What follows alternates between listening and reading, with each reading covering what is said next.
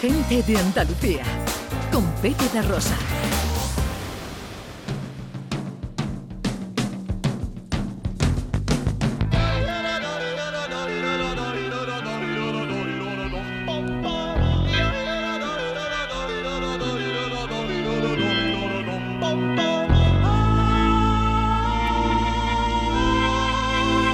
Ya está aquí. Es el Maese Vico.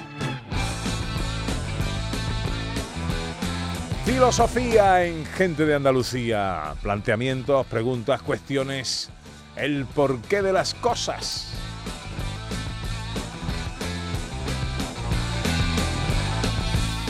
Hoy un tema interesante, quizás sorprendente. Cada vez que nos acercamos a las noticias, cuando echamos un vistazo a los periódicos, por las redes sociales, chismeando con el vecino o a comprar el pan, lo normal es que la nota roja, el suceso violento o dramático del día nos haga saber que el mundo es como es. Pero tras este tipo de noticias solemos repetir ciertas letanías o clichés que no suelen ser la mejor herramienta. Es que la cosa está fatal ya no se puede confiar en nadie, desconfía de tu sombra, etc. Pero ¿qué problemas puede traernos este tipo de comportamiento, Vico? ¿Por qué dices que la desconfianza puede volvernos idiotas? Pues esto es un temazo, esto es un temazo, de hecho, este es mi tema. Hay, hay pocas veces que uno pueda decir, este es mi tema.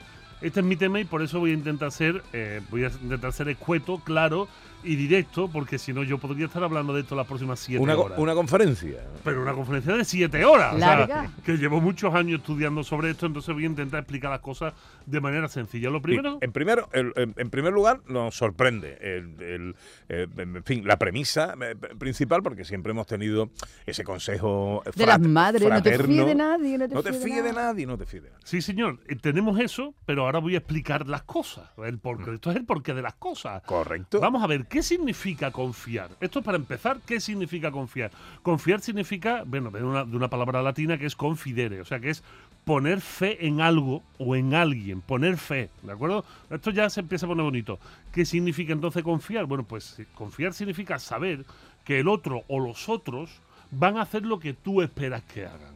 ¿eh? Ahora, uno dice, ve, ya no puedo confiar, porque nadie hace lo que uno espera que haga. Pero esto es mentira.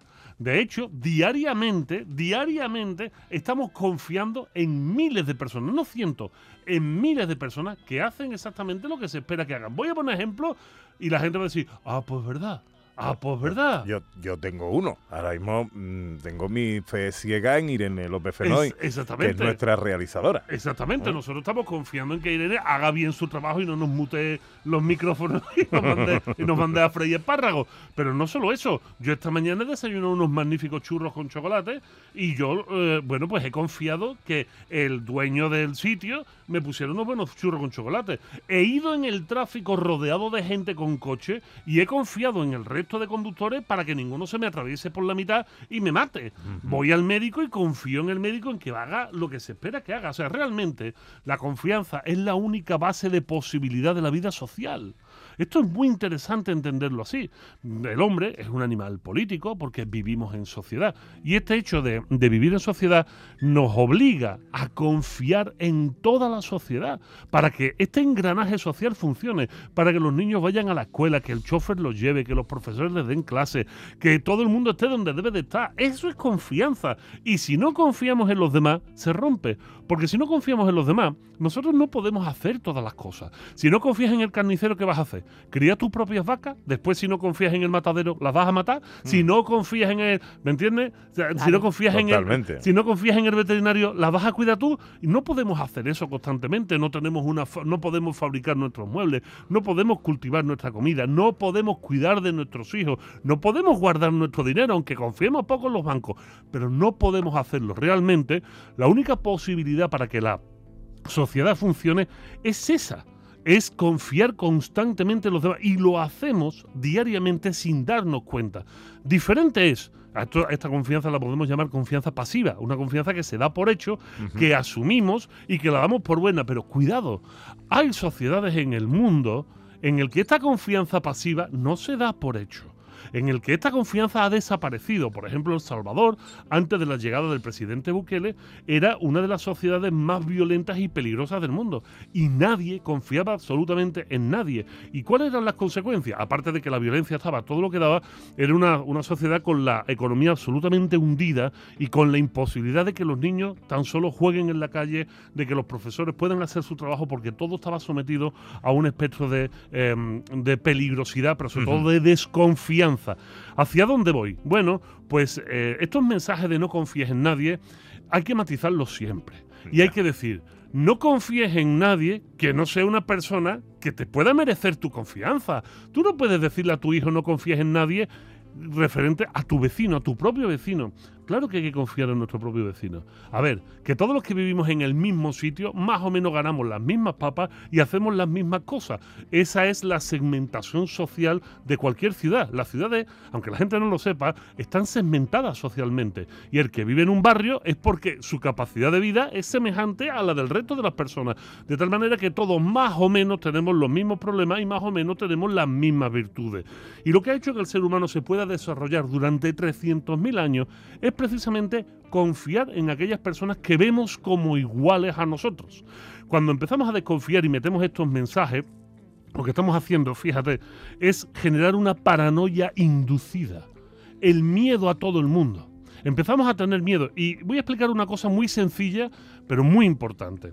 Nosotros, los que tenemos ahora mismo de 40, 50, 60 años, o sea, que estamos maduritos, pero muy interesantones. Sí, sí, sí, sí, sí. Bien conservados. Bien conservados. Nosotros somos de una, de una generación híbrida, una generación que desde nuestra infancia se confiaba en los vecinos sí o sí. Nosotros somos de los de, niños, no voy a estar en casa, pero vete a casa de la vecina a comer, que ya llego yo. Sí, sí, sí, y no había ningún problema y esto era lo normal. y éramos los niños que estando en la calle haciendo alguna trastada, cualquier vecino nos podía decir, Pepito, hazme el favor.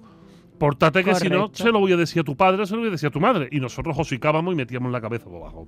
¿Qué sucede? Que somos una generación híbrida. Hemos pasado de ese modelo a un modelo en el que nosotros mismos le decimos a nuestros hijos no confíes en nadie. Y si alguien te dice algo, entonces dímelo porque hay un problema. Y entonces no hay vecino que sea capaz de decirle al hijo del vecino, niño, recoge la mierda de tu perro y nos encontramos los barrios llenos de mierda, porque no somos capaces de decirlo porque se ha roto esa confianza de ida y vuelta. El problema es que nosotros sí vivimos en una sociedad confiada. Los niños de hoy ya no han vivido eso y los niños de hoy viven en una sociedad muy, muy desconfiada. ¿Y esto qué provoca? Pues provoca el miedo y el miedo te lleva al recelo y el recelo te lleva al cerrarte sobre ti mismo. Y cuando te cierras sobre ti mismo no entiendes que tus problemas sean los mismos que los de los vecinos. Voy hacia lo de idiota, ¿eh? voy para allá, voy para allá. No entiendes que tus problemas sean los mismos. Si vivimos todos en el mismo barrio, perdonen, nuestros problemas son los mismos.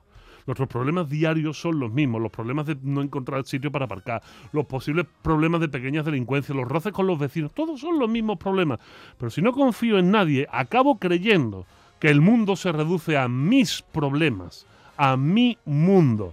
Y entonces me, me impido la posibilidad de aprender del resto del mundo. Me impido la posibilidad de saber qué es lo que está pasando alrededor y solo me centro en mi posibilidad de conocimiento. Esto, perdónenme, esto se llama sesgo de confirmación.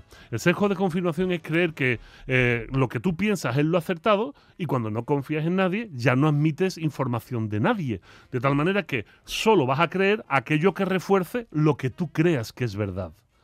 Por eso nos vamos volviendo cada vez un poquito más idiotas. Y llega el momento entonces que en una sociedad muy desconfiada ya no queremos participar de lo público. Y de hecho, esto ya no lo digo yo, echen ustedes un vistazo alrededor del mundo qué sucede con las votaciones en cualquier país con la gente joven.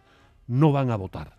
Nadie va a votar. La gente que está votando ahora mismo alrededor del mundo en las elecciones son gente de más de 40 años para arriba. Los jóvenes ya no salen a votar, los hemos educado en la desconfianza y esto nos ha llevado a que se han cerrado sobre sí mismos y no entienden su acción en lo público, de tal manera que solo buscan su mm, beneplácito o su gusto en lo privado. Por eso cada vez tienen menos redes sociales físicas de verdad y más de Internet, que no es más que buscar a aquellos que más o menos piensen como tú y al final no tienen acción pública. Bueno, pues ¿por qué nos volvemos idiotas? ¿Cuál es el significado de la palabra idiota? Idiota es una palabra que viene del griego idiotes Toma ya. Idiotez. ¿Y qué significa ser un idiota? Pues un idiota en griego significa lo siguiente. Idiota, por definición, es toda aquella persona que no comparte de lo público, que no comparte de los asuntos públicos y que solo se preocupa de sí mismo.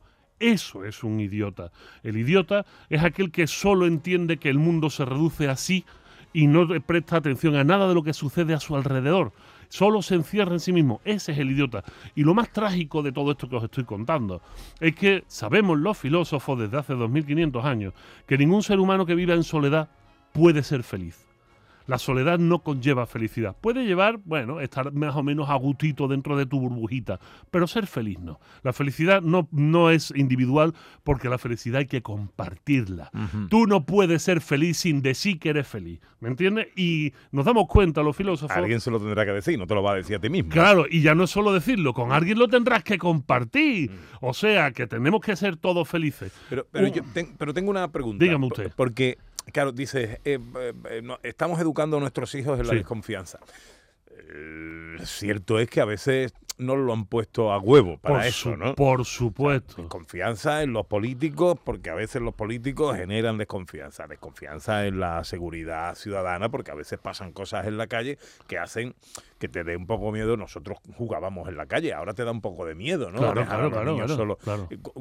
¿Cómo combatimos eso? Pues con información de verdad. Digamos la verdad. ¿Cuánto tiempo hace que no decimos la verdad? Y que no decimos la sociedad de los años 2024 es infinitamente más segura que la de los años 80. En los años 80, cualquier barrio de Sevilla, años 70, años 80, estaba lleno de drogadictos. Estaba lleno de yonkis que iban por dioseando un chute de heroína. A mí de chico me robaban el dinero del pan cada tres por dos. Esto era una realidad. Sin embargo, si vemos las cifras, nos vamos a sorprender.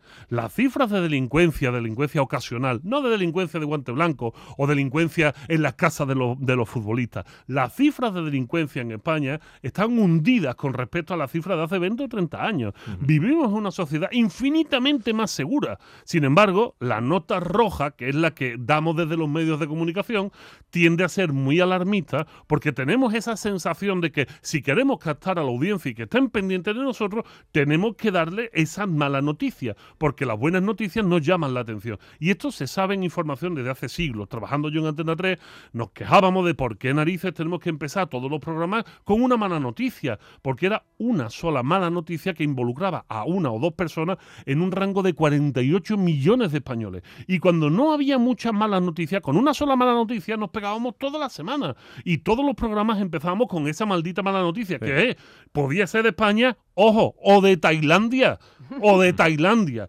Pero con esa mala noticia nos pegamos una semana entera. No hay tantas malas noticias, no hay tantos miedos. Y ojo, si alguien me dice, pero es que los niños en la calle están en peligro, no es verdad.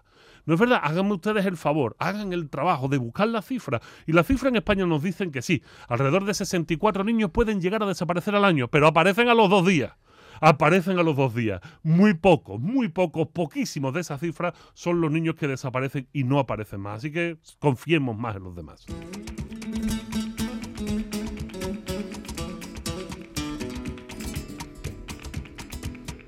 Desconfiar puede volvernos eh, idiotas etimológicamente hablando. Correcto, ¿Eh? correcto. Bueno, Era de Idiotas eh, ya ha salido publicado en, México. Eh, bueno, ¿cuándo ha salido? Pues salió ayer, justo ah, ayer. ayer. fue el día que salió, ya está en todas las librerías de México. Ya es el más vendido de México. Ojalá, pronto, ojalá, ojalá. Hombre, 128 millones de, potenciales clientes, imagínate. Pero bueno, decirle a la gente que nadie tema que para octubre sale aquí en sale aquí en España y ya en octubre estaremos haciendo gira, propaganda, publicidad, presentaciones y bueno, y rifaremos hasta libro, que eso es una cosa que a mí siempre oh, me gusta hacer. ¿De qué va Era de Idiotas? Pues precisamente Era de Idiotas es un libro que ya sale del rubro del ensayo filosófico, se va al rubro de ensayo eh, sociológico y en México lo han puesto como educación para padres. Es un libro que precisamente nos enseña a los que somos padres cuáles han sido los problemas que han llevado a esta generación de jóvenes a estar como están y cómo podemos solucionarlo para las próximas generaciones. ¿Cuál sería el, contrario, el significado contrario, la expresión contraria a la idiocia? Pues fíjate, es difícil darle, darle un giro. Obviamente sería la inteligencia. Pero, pero te voy a contar una cosa muy bonita, muy bonita y ya acabo rápido. Dicen los clásicos griegos, los que hablaban de idiocia, idiota, que la función del filósofo, atento, que aunque él no fuera feliz, su obligación era hacer felices a los demás. Yo creo que un poco lo contrario al idiota sería ser el que permite a los demás ser felices, ¿no? Que, que surge de la razón y de la inteligencia, mientras que el idiota surge de sus tripas y de su culo, y esto es realmente lo que puede hacer que una sociedad sea feliz y funcione. El hacedor de felicidad. El hacedor de felicidad. No sé cómo. No sé, porque mira, pontífice es el que hace puente. No sé si podríamos llamarlo felicísime. No lo sé. El pontífice es el que hace puente. Si no lo sabe usted, el, el, santo pontífice es aquel que une dos mundos, el mundo de Dios y el mundo terrenal. Él crea un puente entre ambos mundos, por eso es pontífice. ¡Qué maravilla! Hombre. Gente de Andalucía, con Pepe de Rosa.